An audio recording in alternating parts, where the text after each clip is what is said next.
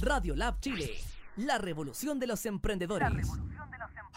Conversación, consejos, experiencias, creatividad femenina, porque somos poderosas, innovadoras, fuertes y dueñas de nuestras vidas. Bienvenidas a Emprendedor, Emprendedor, Emprendedor, Emprendedor, Emprendedor, Emprendedor, Emprendedor, Emprendedoras en Acción, conducido por la periodista Valeria Vargas en Radio Lab Chile.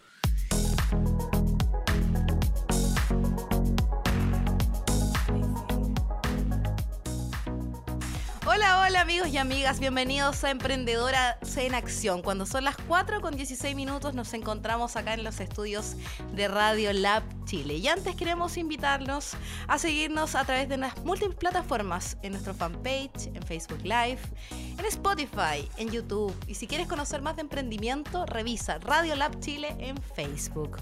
Recordamos que en Fiestas Patrias, eh, una notera de Chilevisión y CNN Chile fue acosada despachando en el Estadio Nacional, donde primero un tipo la besó en la cara y luego otro hombre disfrazado en un segundo despacho con una máscara eh, simuló secuestrarla mientras le tocaba uno de sus senos.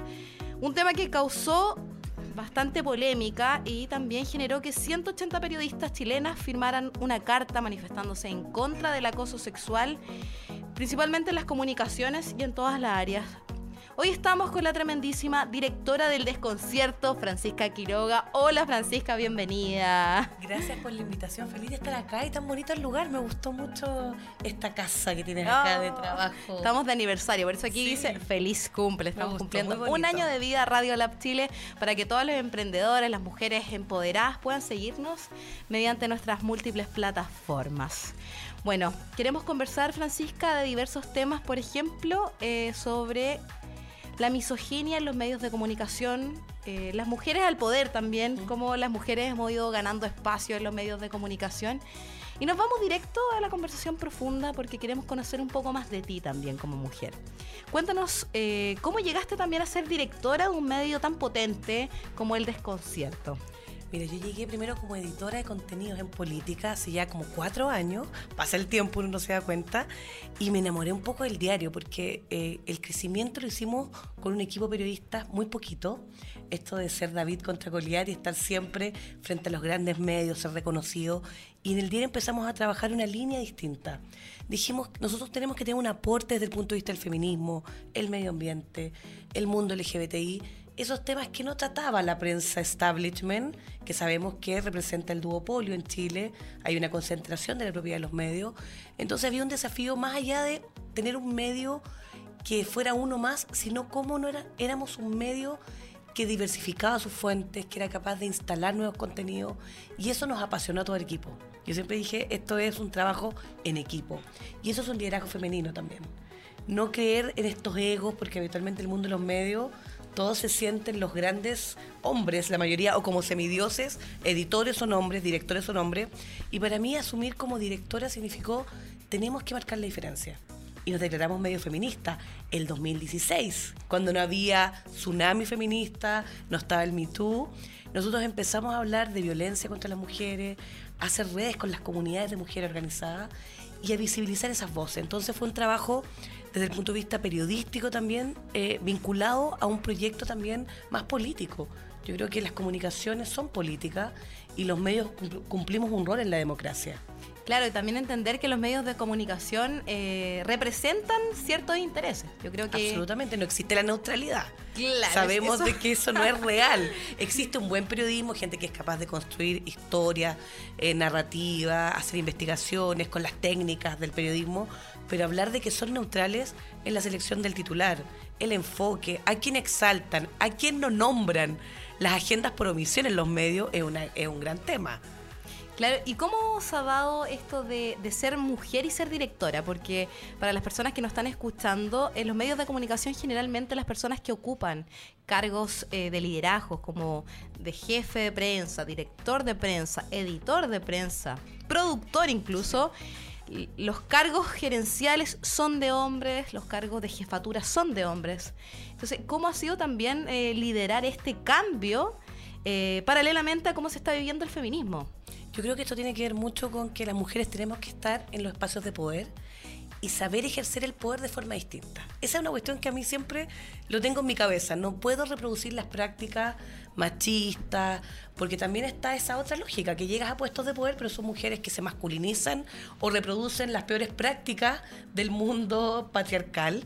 Entonces creo que lo primero es decir, nosotros tenemos que trabajar en equipo, distribuir poder, creer en tu equipo pautas participativas. Esa cuestión también es un cambio del feminismo, que los periodistas puedan tener sus agendas, que ellos sean protagonistas también en la producción de las noticias y no creer que hay un editor o director que les dice esto es lo que debe, esto es lo importante, sino también leer un poco también a las comunidades, que eso también es súper relevante hoy en día. Hoy en día todos producen conocimiento e información. La gente va con su teléfono y saca una noticia, la publica en sus redes y eso puede ser más viral que grandes reportajes. Entonces la pregunta es, ¿cómo nos hacemos cargo de que esos reportajes también se conecten con las comunidades y los intereses de la gente? Yo creo que eso es muy feminista, porque es romper la estructura jerárquica tradicional. Y a mí como directora me ha pasado eso, que siento de que si no tengo un equipo detrás, si no estamos construyendo agenda, no nos estamos repensando las pautas de nosotros son como, ¿a quién le importa que existamos? Esas son preguntas más filosóficas. ¿A quién le importaría si dejamos de existir? Porque si hay un conocimiento que está ahí o disponible, cualquier tipo de reportaje, si hablamos todos de lo mismo, ¿para qué va a estar el desconcierto? Para esas voces que hoy en día no tienen espacio en otros medios. Y también vamos a estar vinculados al poder, porque hay que hablar del poder político, pero con un enfoque propio. Entonces creo que ahí se expresa mucho el feminismo y también el desafío de las mujeres, tener más mujeres en espacios de poder, potenciar a otras mujeres, que eso también nos falla a veces, que el mundo del empoderamiento femenino a veces es muy liberal, muy management, y nos olvidamos de que hay que construir relaciones con otras mujeres y no pensar en competencia, sino en colaboración. Claro, o sea, en el fondo ustedes se enfocan a trabajar de forma colaborativa, como un, trabajo más en equipo, porque en el fondo la apuesta que están haciendo también, más participativo. Eso igual yo creo que es clave y que también diferencia el desconcierto de otros medios de comunicación. Sí, esa es la idea que queremos apostar y a mí como directora es lo que me motiva, o sea, sentir que estaría en un medio tradicional, digo, no, aquí, ¿para qué? ¿Cuál es el sentido? Esas preguntas media filosóficas hay que hacérselas. El para qué estamos, cuál es nuestra contribución única y por qué tenemos una agenda propia y también disputamos el poder político, que cuestionamos, hacemos fiscalización al poder, hay que hacer periodismo de investigación, que es caro por lo demás, hay que hacerlo, cuesta mucho, pero eso va de la mano también con eh, tocar los temas del día a día. No, y también recordarle a la gente que en dictadura y post dictadura, cuando llega la democracia, se cerraron muchos medios de comunicación de oposición. Y, ha costado volver a rearticular ¿te acuerdas que todo el mundo habla como, ah, es que en los 90 estaba la época? Bueno, en la dictadura estaban las revistas de resistencia, análisis, teleanálisis, y había periodismo de resistencia eh, contracultural en la dictadura. Llega la democracia y se acomodaron como que pareciera que, y esto está estudiado, hay un libro de Tironi y que Edgardo Benigan dice, pero ¿para qué vamos a crear medios si podemos negociar e ir al Mercurio? Bueno, y muchos de esos políticos de la concertación fueron al Mercurio, se sentaron en esas mesas y dijeron, no, si nos van a cubrir, sí, te van a cubrir, pero te van a hacer caer rápidamente cuando quieran. Ojo que ahí es el acomodo, ¿no? De este pacto político de los 90 que se expresó también en los medios de comunicación. Oye, Francisca, y preguntarte a ti como mujer y como profesional, eh, ¿te has sentido cuestionada alguna vez por el, por el tema de género? Yo creo que todos hemos vivido eso. Yo estuve también en la academia antes, y la academia es un mundo, pero ya misógeno. Esta cosa de la niñita, aparecen estas frases, ¿no? Cuando tienes como 30 años y ya 40 y te dicen, esta niñita que no sigue las normas. Cuando la mujer te cuestiona, cuando eres creativa, cuando eres capaz de dar una opinión fundamentada, cuando cuestionas al poder en forma amable, cordial, desde una práctica política de reconocer que hay diferencias con un otro y te aparecen estas frases. Y yo digo, ¿cuándo se acá esta frase de la niñita? Eh, esta, esta, esta mujer no sigue las normas, porque está todo este estereotipo respecto a la mujer que hace bien la pega, pero está, atrás, está detrás de cámara, no habla, es la que le hace la pega a un hombre, que es el vocero oficial, y hay un grupo de mujeres que están detrás haciendo la pega. ¿O a quién no le ha pasado que un hombre que es colega eh, toma tu trabajo y... Esta cosa del mansplaining en lo, en lo público, pero después en lo privado se da no citar a las mujeres y no reconocer. Entonces, entre el mundo masculino está esta cosa de citarse, de exaltar estos grandes hombres que habitualmente son unas mafias que se hacen amigos y que resuelven todo en el club de fútbol alguno, otro en el club de golf si tienen más plata. Pero la cuestión más divertida es que entre las mujeres tenemos que construir también esta red de colaboración. Yo creo que la sororidad, que está este concepto, va de la mano también con co-construir relaciones y de apoyarnos y también valorar el trabajo de la otra y creer de que entre más mujeres están en espacio de poder, mejor va a ser el ejercicio de ese poder desde la práctica femenina, desde la lógica participativa. Yo creo que ahí hay un potencial tremendo. Oye, Fran, ¿y cómo has eh, ha reaccionado o cómo eh, has podido enfrentar estas situaciones que ha vivido seguramente y que muchas colegas le han pasado? Porque esta situación que pasa en el estadio... también, porque ustedes trabajan con mujeres, con mujeres emprendedoras, mujeres, claro. yo creo que lo primero uno tiene que manejar confrontar los hechos. Esa es una habilidad que hay que desarrollar. Porque uno emocionalmente puede afectarse mucho, frustrarse, y te empiezan a decir, no, es que tú no puedes, o mejor te acomodas, haces una carrera tradicional y no te orientas al poder.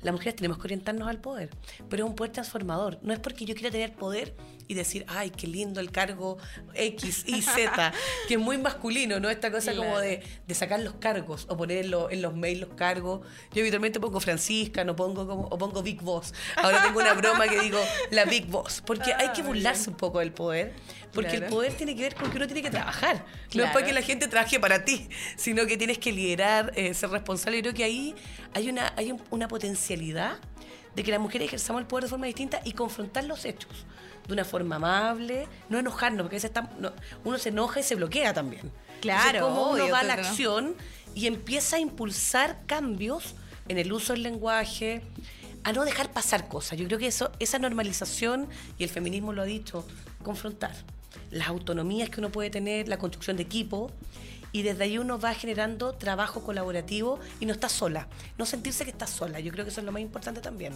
La construcción de comunidades de mujeres pensantes, reflexivas. Yo siempre estoy tratando de juntarme con otras mujeres que están en el mundo político, social y compartir experiencia también, aprendizajes compartidos. ¿Cómo ves tú que ha cambiado e, e, esa misma eh, situación en el tiempo con el, como el estallido de la ola feminista? Quizá ahora las mujeres o sea, se visibiliza mucho más este tipo de situaciones. Porque... Sí, hoy día se, hacen públicas. ¿Te acuerdas que hubo un tiempo que este, estos hombres asustados decían, es que esto es terrible, todas nos cuestionan? Yo trato de escuchar todos esos discursos como normalizantes. Como dicen, es que ahora son todas muy hipersensibles. No están entendiendo, ¿no? Lo que hay que hacer es cambiar. Te invito a cambiar tus prácticas, a que ese chiste eh, que era absolutamente segregador, consejo de clase o género, es inadecuado. Hoy en día no lo puedes hacer, porque vas a ser cuestionado si tienes un discurso público. Y yo creo que ahí es donde se ha generado una tremenda oportunidad. O sea, el estallido feminista, bienvenido que venga ese tsunami, si el problema lo tienen los que no han hecho los cambios. Y ahí es donde tenemos que nosotras contribuir también. No quedarnos solo en la denuncia. Yo creo que ahí también hay que pasar. La denuncia es una primera fase. Después viene la apropiación de cambios culturales. Por eso la educación no sexista es clave. Cómo contribuimos en nuestras conversaciones cotidianas a cambiar las formas de hacer las cosas. Y en un medio de comunicación no tiene ese tremendo potencial de llegar a una comunidad mucho más amplia y ojalá también eh, formar y reentrenar en cómo nos referimos a ciertos grupos de actores sociales. Bueno, hace poco yo escuchaba algunos comentarios en redes sociales respecto a una situación que también vivió un colega, hombre, en una marcha que fue golpeado. Y también lo comparaban con esta situación de la colega que fue acosada. Y yo decía, pero bueno, ¿cómo podemos comparar situaciones que claramente las dos son condenables, pero no son equiparables también? Son condenables, pero tenemos que verlo con la perspectiva de cambio, ¿no? Exacto. El tema es la equivalencia, ¿no? Esto de hombres contra mujeres, nadie está hablando de eso. Y es como una reacción muy conservadora desde el miedo, ¿no? Desde el miedo a las transformaciones sociales y políticas y una sociedad más equitativa. Si lo que busca el feminismo de alguna forma es una sociedad donde seamos todos más felices, gocemos mucho más esta sociedad y no estar enojados con, todo el sistema, sino cómo lo cambiamos para vivir mejor una sociedad más igualitaria. Y en ese sentido, condenable la violencia hacia un hombre, pero estamos hablando de que cuando es una mujer, esas violencias son estructurales y sistemáticas. Desde el espacio formativo, cuando están estudiando, cuando le dicen a la alumna en práctica que estás bonita, ponte el escote más, ocupa el escote para que te, te den la entrevista. Frases normalizadas en salas de reacción o editores eh, que han tenido prácticas también condenables con comentarios sobre el cuerpo eh, de una periodista y eso ha sido sistemático. Entonces, Claro. yo creo que cuando se se dice basta del acoso es porque hay que cambiar todas las prácticas con respecto al ejercicio del poder. Y un directivo, mujer, hombre, todos tenemos responsabilidad en cómo ejercemos el poder. Oye, eso es muy como asertivo respecto a cómo viven las periodistas también eh, la violencia de género en sus propios medios de comunicación, en sus propios trabajos. Esas mismas frases quizás, cómo hacerse cargo también desde los medios de comunicación, porque al final son los que inciden también en el generar contenidos, con eh, generar posturas en la propia sociedad. Y es muy importante eh, observar eh, que todavía, después del Mayo Feminista y todo lo que ha pasado, nosotros mismos hoy día publicamos en el desconcierto una nota de Abofem, donde se dieron cuenta que en un programa de televisión de la tarde con Jean-Philippe Creton, que es famoso porque estuvo en campaña de violencia contra la mujer, y había un panel hablando, normalizando la dependencia económica de las mujeres y colocando frases como que cuando la mujer tiene independencia económica se masculiniza. Entonces, una serie de frases que aparecen en un medio de comunicación, TV abierta, y ahí viene la pregunta de la responsabilidad y en decir, hay que formarse, no puedes hacer ese tipo de juicio porque estás desinformando y estás reproduciendo estereotipos de género y reproduciendo también las violencias asociadas a eso. También con los temas de clase, ojo que género y clase. El caso de Fernanda Maciel, había un componente de la mala víctima en la construcción mediática, pero también hay un concepto de clase con niñas de, que son mujeres de clase alta o con ciertos grupos detrás, económicos, políticos, no se va a indagar en sus vidas privadas como en una mujer popular o que representa desde otra óptica, desde la posición social que ocupa. Entonces, todas esas variables sí los medios las reproducen y hay que hacerse cargo y ser más responsable y educarse en perspectiva de género y, saber eh, comunicar de una forma consciente respecto a la inclusión y los mensajes que se están entregando. Fran, y en ese sentido, ¿tú crees que, por ejemplo, en las escuelas de periodismo debería eh, implementarse quizás un seminario respecto al tema de género? Absolutamente. Yo creo que las estudiantes, las chicas eh, del movimiento feminista del 2018 lo decían con mucha claridad. No era, no era un capricho querer tener bibliografía de mujeres. Eso tiene que ver cómo uno construye referentes las conversaciones con otras mujeres y también la discusión sobre cómo ocupamos el lenguaje inclusivo y trabajamos los enfoques de género, de clase. La semana pasada nos juntamos con las trabajadoras sexuales, por ejemplo, que fueron al diario. ¿Qué diario se junta con una comunidad de trabajadoras sexuales que querían decir, nosotras vemos que los medios siempre nos asocian a cuestiones criminales y nosotros somos trabajadoras sexuales y queremos que no- nos reconozcan desde ahí? Claro, y en, y en otros países Y más desarrollados está... está- y, hay, y hay manuales cómo se refieren a ciertos grupos de actores. Ayer hacía el ejercicio de buscar notas eh, sobre jóvenes. Era sobre consumo de noticias jóvenes, estaba haciendo una investigación. Y de repente dije, todas las notas que aparecen tienen que ver con consumo de tráfico, de drogas, criminalización. Y dije, bueno, ¿qué están haciendo los medios? ¿Cómo estamos construyendo noticias respecto a jóvenes y adolescentes? Y eso es lo que después la gente conversa. Esa es la influencia en, la instalación de agenda. Claro, los millennials, por ejemplo, O la que son todos construcción, que son todos vagos. vagos, que no tienen compromiso. Y tú dices, pero qué irresponsable hacer este tipo de generalizaciones porque también estás construyendo un lenguaje excluyente y estás generando un estereotipo negativo respecto a un grupo de actores. Y después la gente lo reproduce. No, es que terrible los millennials. Entonces, pero ¿has tenido experiencia concreta? Ah, no, la verdad es que leí un artículo. Entonces, ahí está el rol de los medios. Por eso es tan importante en una democracia, en una sociedad que quiere tener cambios, los medios tenemos un rol. Oye, Fran, pero antes de continuar Sí, esta interesante conversación respecto a los medios de comunicación y las mujeres, quiero invitarte a escuchar un tema de una cantautora chilena, mujer también. Ella es Lorena Herpel y hace poco lanzó su nueva canción que se llama Gemido Estelar. Escuchemos. La esa invitamos canción. entonces a escuchar a todos los auditores y auditoras acá. Gemido Estelar de Lorena Herpel.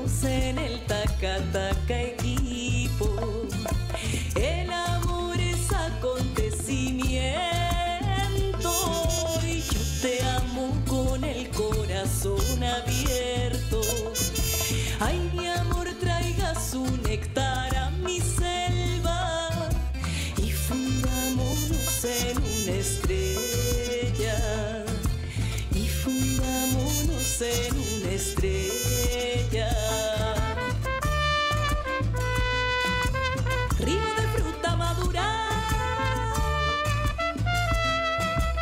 Yo contigo quiero bailar. Suavecito pegadito.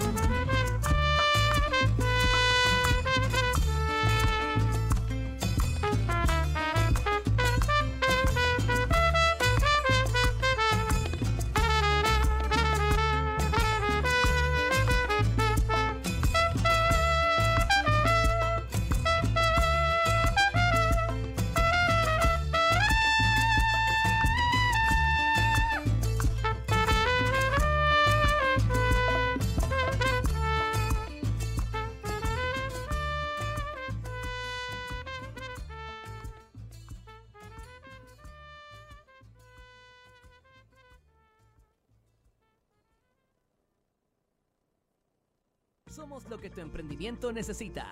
Un shot de motivación. En Radio Lab Chile, la radio de los emprendedores.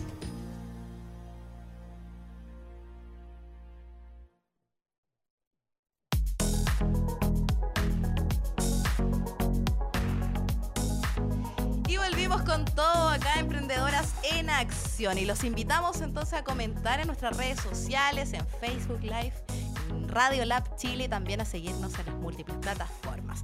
Si quieren algún datito de emprendimiento, también a meterse en nuestra página web, en Radio Lab Chile. Y seguimos conversando acá con Francisca, directora del Desconcierto, sobre temáticas de la contingencia bueno, durante la jornada de este jueves eh, se conocieron dos casos de mujeres jóvenes que habían desaparecido hace pocos días en distintas fechas y ayer fueron encontradas muertas. Las jóvenes corresponden a Laura Palacios y Constanza Chandía. Laura, de tan solo 20 años, había sacado a pasear a su perro cuando desapareció y fue encontrada ayer en una zanja en la comuna de Puente Alto. Y también Constanza Chandía, por su parte, eh, de Cañete, eh, de 25 años, madre de un niño de 6, fue encontrada eh, muerta y su pareja confesó el crimen. Dos temas que pasaron ayer, dos asesinatos, femicidio.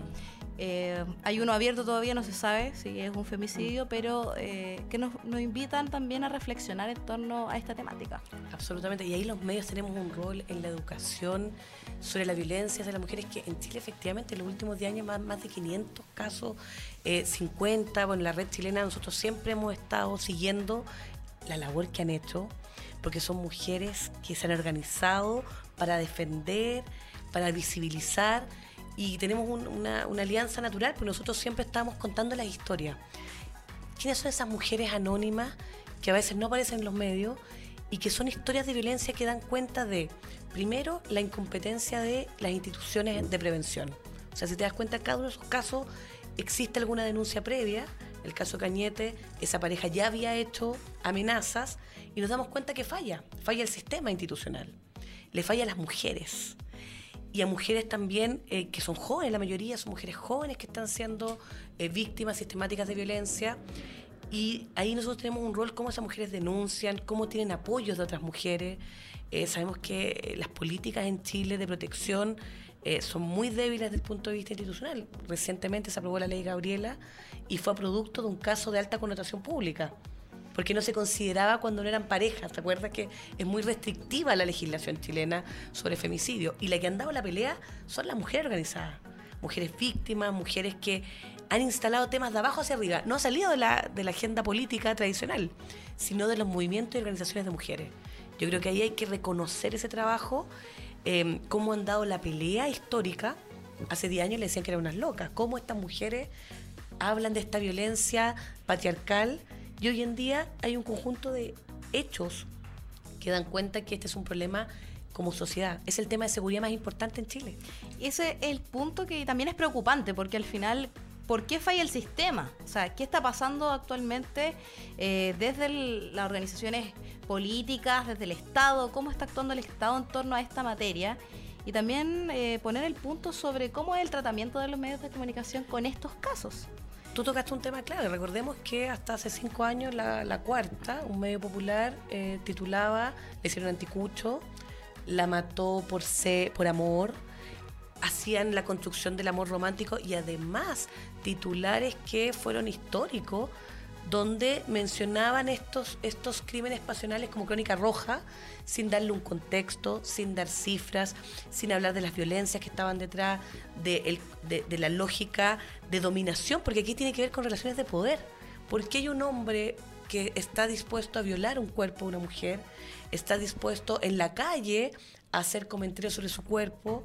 O sea, recordemos que esto tiene que ver con una, con una educación que también se ha validado desde el punto de vista de ver a un ser como objeto o como producto del deseo también en las publicidades y en los discursos públicos. Entonces ahí los medios tenemos un rol clave en decir algo. Y yo creo que el cambio que han tenido que hacer estos medios de comunicación es porque la ciudadanía los ha cuestionado. Nosotros como medio del desconcierto siempre tuvimos una, una cobertura distinta. Hablamos de historias de femicidio, feminicidio, ocupábamos el lenguaje apropiado y yo creo que medios como eh, que eran absolutamente morbosos en su producción siguen teniendo lecturas con errores hasta el día de hoy, pero por lo menos no vemos esas aberraciones de titulares porque se ha hecho todo un trabajo de las organizaciones feministas. Y respecto a los titulares, por ejemplo, que se tocan también en matinales, ahí estamos poniendo también... Ah, sí, el hizo Anticucho colabora, ese es un clásico y que estaba normalizado. Y después la cuarta, ahí las periodistas de la cuarta eh, las chicas desde adentro hicieron una pelea interna. Eh, los editores salieron, pero yo creo que hay mucho de marketing también. Aquí hay que ser crítico y reflexivo. Porque aparecen como ahora ya eliminamos las bombas 4, la bomba 5 y creen que con eso resolvieron el problema. Y yo creo que aquí la pregunta es cómo estás haciendo tu pauta, la construcción de la noticia. Cuando tú te haces cargo de ver cómo construyes la noticia, el enfoque, las fuentes, que existan mujeres hablando de ciencia que existan mujeres siendo voces políticas y no solo hablando de temas de cuidado, ahí estás haciendo cambio de paradigma respecto a cómo visibiliza el rol de las mujeres. ¿Cómo crees tú que el desconcierto ha aportado en esta línea a cambiar también? Porque vemos casos también como el de Návila Rifo. Mm. Eh, que es reciente. claro. Fernanda Maciel, Fernanda Maciel. que ellos usufructuaron hasta el día de hoy eh, respecto a esta imagen, ¿no? Y, e indagando en la vida privada, como con todos los componentes del sesgo de eh, género con respecto a una mujer joven que tenía cierta, cierta estructura física y la asociaban como a la mujer sexy, o sea, caricaturizada totalmente, y no haciéndose cargo de la historia de violencia que está detrás. Y los medios, un mes o dos meses, visibilizando su historia privada, buscándole temas personales y no aportando a cuál era el debate de fondo. Entonces ahí el sesgo fue clarísimo. Eh, también, por otra parte, en el caso de la Vida Rifo, eh, el informe ginecológico en un matinal en el Canal 13, que tuvo condena terrible. terrible. Nosotros hicimos una nota que hicimos el análisis de los matinales son los más deseados por los políticos, hoy en día está de moda, eso es lo que sale en la segunda, la tercera, pues nos dicen que son los que tienen mayor tasa de denuncia por violencia hacia las mujeres, por discursos morbosos, sobre infancia también. Y también la pregunta es cómo mejorar la calidad también de las producciones de esos temas en los matinales. Bienvenido que hablen de política, que hablen de los temas de sociedad, pero el tratamiento de la información tiene que ser con mayor rigurosidad. Entonces ahí está la otra lectura, que ahí el desconcierto tiene un rol. Si están todos diciendo, hablando de Lavino, hablando de Pancho Vidal y, y la cosa como anecdótica de los personajes, nosotros decimos, pero están hablando en los matinales que están siendo más cuestionados y que tiene mayor denuncia en el Consejo Nacional- de Televisión. Entonces ahí tú estás diciendo, estamos dando la otra mirada, informando desde otra óptica. Y yo creo que al final, eh, qué bueno que, eh, que estos espacios que se utilizaban para la entretención sean ocupados desde otra esfera. El tema es, es lo que tú decías, la responsabilidad, La ¿no? responsabilidad, porque claro, porque sigue siendo programas de entretención. Entonces, lo que están buscando es, desde la lógica del morbo o de esta cosa de opinar de todo, es complejo opinar de todo. ¿no? El personaje de Matinal tiene que hablar de cualquier cosa. Claro, y, y ahí- eso hace que los personajes, y cuando sube, claro, cuando hay una polémica siempre va a haber mayor eh, tráfico en los sitios web, lo sabemos, eh, y va a haber también mayor sintonía de la gente que dijo, ¿no? Eso es parte de la noticia. Pero hay responsabilidades en cuestiones tan simples como no eh, mostrar eh, un informe ginecológico. Cuestiones que uno dice en qué minuto ese editor, esa productora o productor, eh, no es en este caso son directores, hombres, los de estos matinales, no tienen un sentido común, un mínimo de sentido común. Y yo creo que hoy día la ciudadanía está castigando eso. Y lo denuncia y eso me parece que es sano para una sociedad que quiere ser mejor, ¿no? Queremos mejorar nuestras prácticas y los medios tenemos un rol en cómo hacemos la cobertura de estos temas. Oye, Fran, y preguntarte también en esa misma línea, ¿cómo desde el desconcierto se ha tratado de visibilizar estas temáticas eh, con el origen? Que nos puedas contar un poco de eso. podcast. Yo los- las invito y los invito a escuchar nuestro podcast porque somos medio independientes que somos bien eh, creativos. ¿no? Tenemos el podcast, eh, El Origen, donde vamos contando la noticia en contexto. Ahí está Yasna Musa, una periodista, cronista, que por ejemplo tenemos el primer capítulo, la historia de la ley de acoso callejero. Y ahí no es como solo que hable la gente, sino ir contando cómo se gesta el movimiento, van hablando las protagonistas. Es un podcast muy educativo y que te da una mirada crítica. Después sacamos otro sobre la misoginia en los medios. Hicimos cobertura de casos, también está en el segundo capítulo. Y hay otro capítulo que hablamos sobre eh, qué pasa con las lesbianas y las violaciones correctivas, que es un tema que tampoco se habla, a menos que aparezca un caso de alta connotación pública, que existe normalización de discursos donde todavía en Chile y en América Latina existen violaciones correctivas o iglesia evangélica u otra iglesia que hablan de que son personas enfermas, eh, personas que tienen orientación sexual o identidad de género distinta del mundo LGBTI y eso obviamente son cuestiones que hay que visibilizar. Entonces es un podcast que es de género, diversidad y que yo los invito a seguir porque está muy interesante y vamos a seguir con más.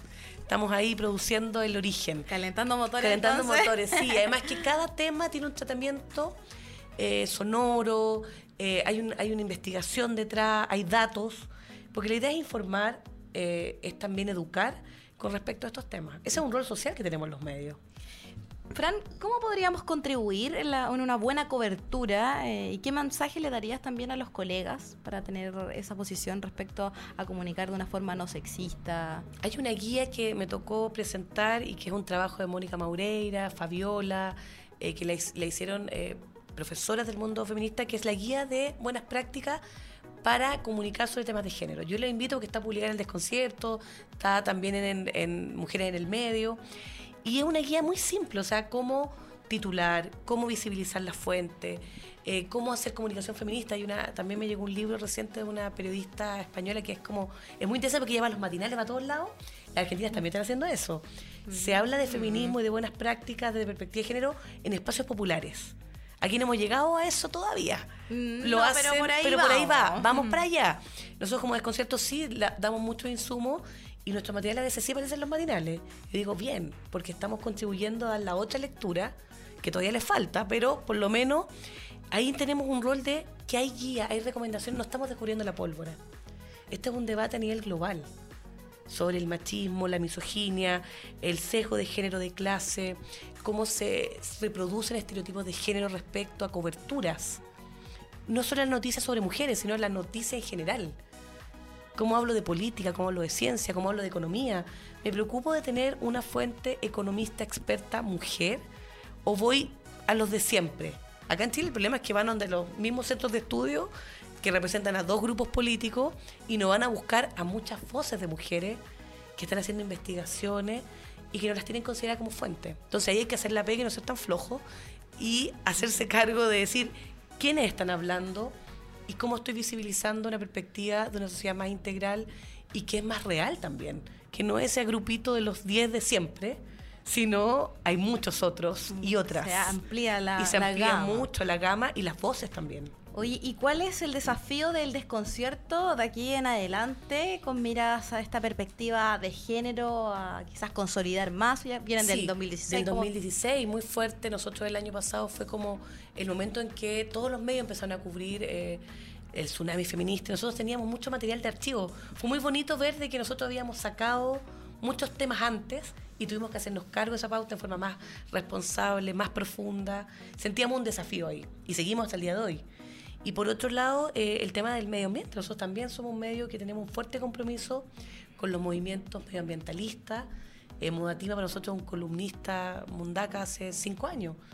Y ahora el premio Nuremberg por segundo año consecutivo. Hemos sacado reportajes de las paltas, sobre la sequía, sobre, la- sobre el, el derecho al agua como un bien común. Y la discusión sobre modelos de desarrollo es algo que nos interesa mucho. Hoy en día, a propósito de la COP25, que está el estallido de temas medioambientales, pero también dar una lectura al modelo que tenemos. Porque hoy en día hay una cosa muy de marketing también respecto a somos todos verdes, pero no es una discusión eh, respecto al modelo eh, extractivista, eh, un modelo salvaje neoliberal como el que tenemos hoy en día es insostenible. O sea, tenemos que hablar de política también.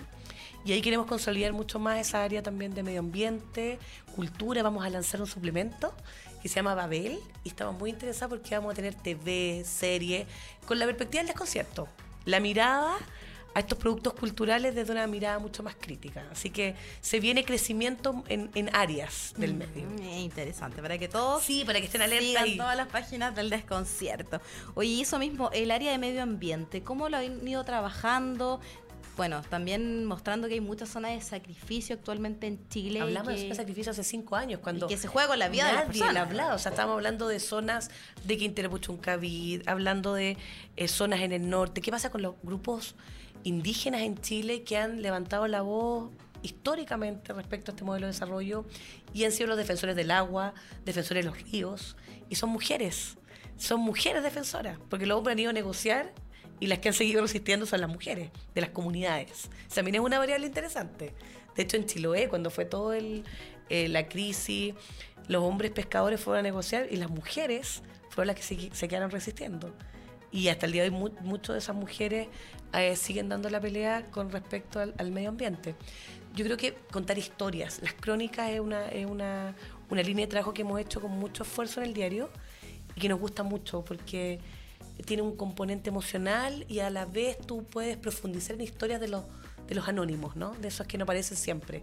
Sacar mucho más crónicas en medio ambiente, visibilizar estas voces femeninas, ecofeminismo. Y lo tercero importante también tener el debate científico sobre eh, cómo estas voces pueden pensar un modelo de desarrollo distinto. Tenemos un podcast que se llama Emergencia Climática también. Es el segundo podcast del diario. Ah, también ya tenemos seis capítulos. entonces. Así que también lo recomiendo. Además del origen, está Emergencia Climática y que mm, el último capítulo fue sobre, bueno, la COP25, pero a ver, ¿cuáles son las críticas también y qué es lo que se viene con la COP25? Oye, Fran, ya estamos casi Ay, terminando, pasó todo muy volando, pero darte el espacio también para entregar un mensaje a la ciudadanía respecto al tratamiento de la información eh, para las personas que nos están escuchando. ¿Qué le diría a esa Sí. gente cuando lee eh, cualquier tipo de medio, un diario, eh, los medios online? ¿Cómo darse cuenta también y, y problematizar también que estos titulares, esta información... Tener un ojo, un, un ciudadano crítico, ¿no? Una ciudadana crítica es alguien que lee, ve el contexto y se hace las preguntas. ¿Qué está detrás? ¿Quién está detrás de los medios? Esto no es neutral, no hay objetividad, hay sujetos que producen estos contenidos, pero se pueden hacer de forma más consistente, más consistente que otra. Y ahí yo- creo que la, la evaluación es muy importante, de reconocer por qué no están nombrando a estos grupos, las agendas por omisión, de qué no se habla, de qué, cuál es el discurso. Si me están dando seguridad y veo que los 10 titulares tienen que ver con el miedo, o que los migrantes se le asocian a criminalización, o a los jóvenes se asocia a criminalización, algo está pasando en la construcción del discurso. Entonces, ser mucho más crítico y estar como más alerta con respecto a los mensajes que llegan desde los medios de comunicación. Y, y un mensaje para los colegas y para las periodistas y periodistas. que yo, de, de las, de las periodistas tienen la pelea con sus editores también. Hay mucho poder concentrado en las salas de redacción. Dar la pelea en las pautas, eh, construir agendas colectivas. Yo creo que hay la posibilidad de, de unirse a mujeres periodistas que instalan temas de abajo hacia arriba.